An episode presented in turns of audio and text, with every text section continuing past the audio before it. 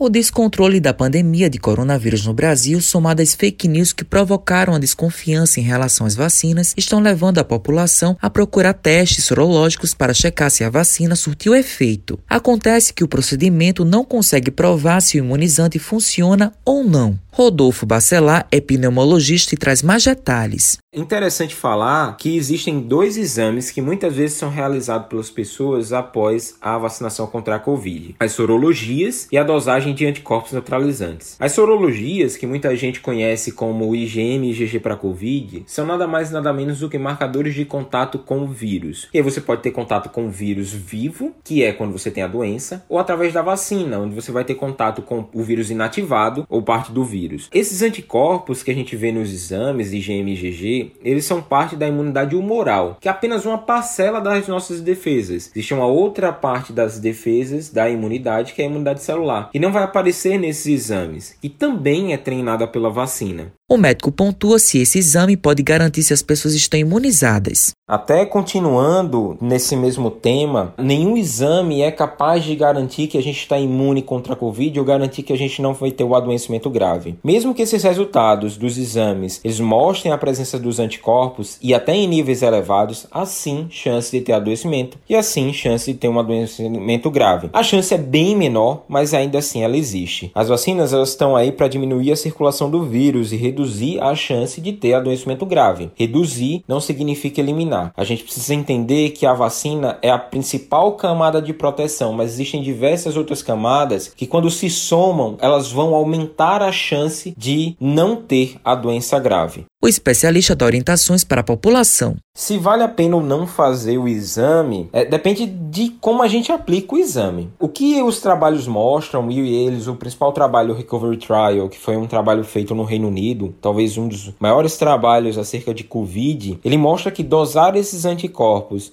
é útil quando as pessoas estão doentes com Covid, mas não são capazes de, por si só, produzir anticorpos suficientes. Seriam dosados esses anticorpos e as pessoas que tivessem valores baixos desses anticorpos se beneficiariam de uma reposição de anticorpos específicos contra a Covid, e assim elas teriam uma chance muito maior de sair das internações. Essa seria uma indicação. Também a gente pode levar em consideração como indicação uma grande testagem populacional. Eu entenderia quais grupos deveriam ter prioridades em revacina, em tomar terceiras doses. Mas se a gente pensa na necessidade do indivíduo, de uma pessoa ir lá no laboratório fazer, não tem validade alguma, não tem indicação alguma. Matheus Silomar para a Rádio Tabajaro, emissora da EPC, Empresa Paraibana de Comunicação.